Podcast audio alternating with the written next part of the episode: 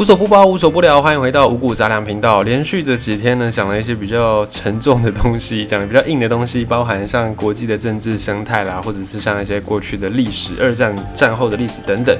我觉得这个频道也要再来注入一点不一样的领域，注入一点不一样的活力的感觉。那我们今天再回到很久很久没有提到的文化这个事情。之前比较多的琢磨在日本的文化，因为日本的平汉自己也去过几次，然后也认识一些日本的朋友，然后本身对于日文小小小小的有一点点的学习，然后跟日本的文化比较多深刻的接触跟了解，所以在日本文化这一块呢，平安相对比较熟悉一点点。那今天再来分享跟日本邻近的国家，也是算我们的邻居啦，南韩。南韩这几年，这应该说这几十年来呢，在整个文化上面的发展。进步非常的多，非常的快，跟他们的汽车产业一样。过去现代汽车在韩国，诶，可能就是他们的国产车，品质也不怎么样。可是呢，近几年来，韩国的这个汽车工业发展的非常好，甚至不只是他们自己国人非常爱用，在世界各地也受到广泛的一个欢迎。比方说，在台湾你可以找到 Hyundai 的车子，也可以找到 Hyundai 集团旗下的子公司 Kia 的车子。那这两款的。韩国汽车工业在外形上，甚至在一些动力的编程上面，也都能够让人家觉得，哎，跳脱了过去韩国车那种不怎么样，然后又很廉价的形象，已经走出了他们自己的一条路。同样的，在文化、流行文化更是如此。南韩 K-pop 这样的一个词汇也被大家广泛的运用，在英文叫做 K-pop，就是来自 Korea 的 pop music 流行音乐。那在中文我们讲韩流。这个韩流到底是从什么时候开始的呢？很多时候我们在音乐啦，在电影啊，都不断的在讲韩流，韩流。像前阵子非常红的这个电影《寄生上流》，诶，这个奉俊昊导演的电影，它也是算是韩流来袭的其中之一。这个韩流这个词呢，其实早在一九九九年的十一月，就是年底的时候，在北京青年报上面就有有了那个读者撰文啦，就是有讲到说韩流这件事情。那这个韩流就等于在那个地方就开始开端了，但其实更早之前，台湾的报纸上也有出现过类似的这种韩流的词汇。在一九九七年的时候的《中国时报》有一篇文章，它标题就讲说韩流来袭，国内产业冷暖不一。它用的是韩国的这个韩，因为那时候南韩受到亚洲金融风暴的影响，所以韩币重贬，韩元重贬，南韩的原料成本降低，然后导导致了对台湾那时候我们的制造业。构成了一个新的威胁跟冲击，所以那时候的报章媒体就用了“韩流”这个词。但是“韩流”这个词呢，在文化上面真正的被使用，其实是到一九九八年，《联合晚报》上面有这样的一个记载，就是当时候呢，在高雄流行音乐中心的副执行长，就是他后来当上了这个副执行长梁代奇，他当时候还是一位记者，他就写了一篇文章，叫做《听韩流来了》。那个文章里面介绍了韩国的一个算是元老级的天团，这个这个团体现在还活跃着，他们就是酷龙酷龙。这个酷龙那时候在台湾卖的专辑卖的不错，然后当时的代理商滚石唱片也决定引进更多的韩国偶像团体，还有引进更多的韩国偶像的歌。所以在早期很多的你熟悉的艺人，包含徐怀钰哦，或者是。呃，很多很多的那时候的歌曲，后来的潘玮柏也是，他们都翻唱非常非常多的韩国的歌，有怪兽也是韩国的歌曲，妙妙妙也是韩国的歌，所以在那个年代，九零年代末期到两千年初期那个时候，很多的华语流行歌，甚至不要说那个时候，现在都还是能够听到很多翻唱自韩文歌曲的中文歌。那个时候，在整个文化圈就有一点点预感，有一点点嗅到这个味道。就有人说，继之前的哈日族之后，即将要有韩流来袭。那韩流也就这样子进入到了我们台湾一般大众的耳朵跟眼睛。最先有南韩艺人进军海外，其实在一九七九年，在上个世纪的大概七零年代末期、八零年代初，就有这种唱演歌的歌手我，先在南韩出道，然后后来他又跑到日本去出道，所以他就以这样的一个方式。来跨到韩国以外的国家去，然后在韩国音乐诶逐渐的也自成一格，逐渐的也在亚洲发起他的影响力之后呢，BoA 宝儿他也在日本出道之后发行他的单曲，然后算是韩国的韩流里面其中一个佼佼者，其中一个代表。后来像是东方神起同一个公司的也是这样，韩国人但在日本出道，所以就会让很多的亚洲这边的人呢，诶，有听到说韩国这边也是有相关的音乐人才，也是有这些歌手的。但是呢，这样的韩流其实一开始仅止于日本，仅止于台湾，顶多就是新加坡、马来西亚、中国，顶多就是在东亚圈圈绕来绕去。南韩的歌手要进军到西洋音乐界，这个已经是近几年的事情了。而且这个过程他们走的并不是那么顺利。还记得几年前有一个女团非常的红，Wonder Girls，他们的 Nobody，I Want Nobody Nobody But You 那首歌就是 Wonder Girls 的歌。那他们这个团体呢，他们就公司背后的经纪公司就花了大笔的预算、大笔的心力要来宣传，希望把这个 Wonder Girls 打进美国市场。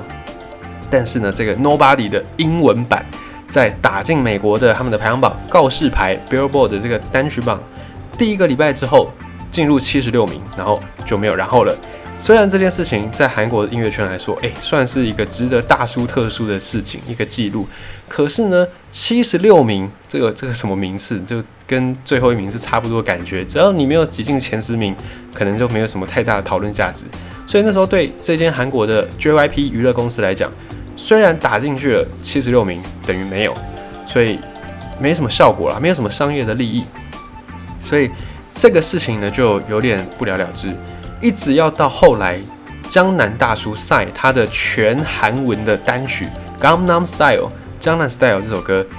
他冒出头之后，哎，整个西洋音乐圈才发现，哦，原来韩国的南韩的音乐是还蛮有意思的，蛮有趣的。而且有趣的是，这个《Gangnam Style》。一开始在宣传，并没有任何海外的宣传动作，没有投预算要做海外宣传，也没有人想要做这件事情。只是呢，透过 YouTube 刚好也是时势造英雄啦。那个时候刚好 YouTube 这个平台正要冒出头，正要走入大众的生活里面，所以 YouTube 的播送，我觉得某一个程度上也帮《Gangnam Style》这首歌有点推波助澜的意味，让它跨领域，就是没有。国界的这样的传播，所以让西方形成了一股对韩国音乐有兴趣的风潮。那在最近这几年呢，比较成功的，而且实际上也具有商业利益的，应该就是 BTS 防弹少年团。这个团呢，在台湾的主流音乐圈，呃，如果你你听歌的范围比较限定在台湾的主流音乐圈，你可能对这个团体会比较陌生，但其实。防弹少年团在世界来说已经是一个天团了，世界级的天团，就是不管东方西方都有很多防弹少年团的粉丝。他们这次有推出了一首新歌《Dynamite》，这个新歌他们用了一些些巧思，他们用全英文的方式来填词，因为他们发现，哎，这样子做对于欧美、对于西洋的这些放送音乐的 DJ 来说是最好的一条路，因为美国他们的音乐市场。虽然美国本身是一个文化大熔炉，他们有非常非常多样的不同的各地的文化，但是美国他们的音乐市场相对来说是比较排外的。这个从什么地方看出来呢？其实不要说现在，早在六零年代那时候，Beatles 能够打进美国市场，就是一个让人觉得非常不可思议的事。因为 Beatles 披头士他们是来自英国的一个乐团，那当时候美国他们的音乐市场一定是比现在更加保守的。那来自英国的这个。乐团能够进到美国去，所以也让 Beatles 之所以能够如此有名，就是因为他们在那个年代完成了这样的一个算是壮举，算是一个记录。所以一直到现在，其实西洋音乐，应该说美国音乐啦，他们还是比较喜欢关起门来自己玩的那种感觉，他们比较不太会接受外国的东西。那韩国的这些经纪公司，他们也大概摸出了这个套路，所以他们就用了全英文填词。然后让这样的韩文歌，韩应该说韩国歌不是韩文歌，让这样的韩国所做的歌曲能够打进去美国的音乐市场，能够符合他们的口味。所以这次 BTS 防弹少年团的新歌就是全英文填词。因为在台湾，呃，如果你是有听广播的朋友，在台湾你要听到非国语、非华语的歌，相对来说不是那么样特殊，不是那么样奇特，可能一个小时的广播节目。国语跟外语歌曲的比例，也许是一半一半，甚至国语三，外语七，这个都到现在是很常见的事。但在外国，尤其在美国，他们 DJ 在放音乐的逻辑比较不太会放，就是非英语的歌曲，或者是非欧洲语系的歌曲。所以，如果你想要让这些 DJ 能够频繁的播放，你一定要让他觉得这个歌跟他们在听的音乐是差不多的，是类似的。所以这个也是韩国的演艺团体、演艺公司他们非常注重的一件事。那这一次的全英文的《Dynamite》这首歌呢，也在排行榜夺冠，就是首次夺到冠军。这个事情会不会让整个韩国的音乐企业更加想要前仆后继的前往美国或者是前往西洋市场呢？不得而知。但可以确定的是，他们这个套路成功了。不过背后也引发了一些值得醒思的事情，就是虽然《Dynamite》这首歌是防弹少年团是韩国的这个团体过去的。但是在这首歌，它的作曲家是美国人，是呃一个美国作曲家 David Stewart，还有 Jessica Agemba，他们两个人来联手打造的，所以它的逻辑就是美国的歌曲，它跟韩国本身没有太大的关联，只有歌手是韩国人，就就这样而已。其他你要找到跟韩国有什有什么关系呢？好像就没有。所以韩国的音乐虽然在国际上面。获得了一个成功，大放异彩。可是呢，它背后真正的代表南韩的文化元素，或者是传统的南韩的曲调，都跟南韩本身没有什么太大的连接，而且而且还有一点衰退的感觉。在《Nobody》这首歌，你可能还可以听到韩文版的歌，歌词只是他们另外在打造了不同语言的版本。可是呢，在《Dynamite》这个歌曲现在的歌，他们已经不走韩文的歌词了，直接就填英文词，这样子也会让。呃，韩国音乐未来在市场上可能就是有一点韩，呃，应该说韩皮欧骨，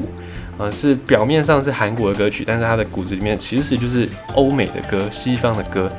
在文化上的角度来讲，有点可惜啦，就是你你等于还是师夷之长，师师夷之长技以制夷，你还是学别人那一套来发挥嘛，你没有用你自己的这个。相对的特色、相对的元素去做，那反过来说，我觉得日本在这个方面就做的算是蛮好的，而且蛮厉害的。你看日本的歌，日本的这些歌手，他们也不太去管欧美喜欢怎么样的口味，他们就自己做他们的。可是呢，做起来也诶，真的都还不错诶。你看，像之前很红的米津玄师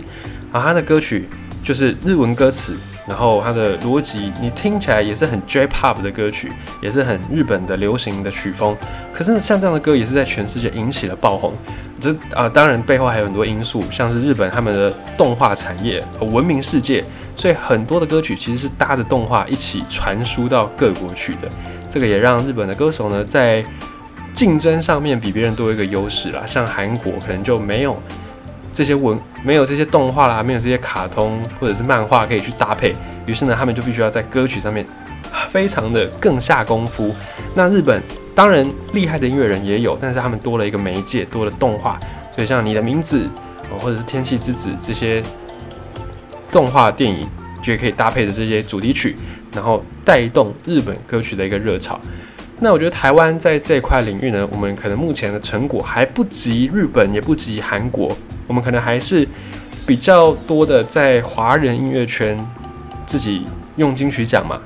但我觉得在这几年金曲奖你听下来，你会觉得诶，确实是有不太一样的改变。过去金曲奖可能还是比较市场的、比较主流的，比较会是跟大众的口味相类似。但这几年你可以发现到，呃，像平安我自己比较有印象的，我开始看金曲奖那一年是乱弹阿翔拿到金曲歌王那一年。哦，那一年乱弹阿翔拿到歌王，马上在网络上一片骂声，就哦那是谁啊？就是根本没听过，什么什么人可以来得这样。可是呢，我我那时候就赶快去找一下他的歌去听，哎，我发现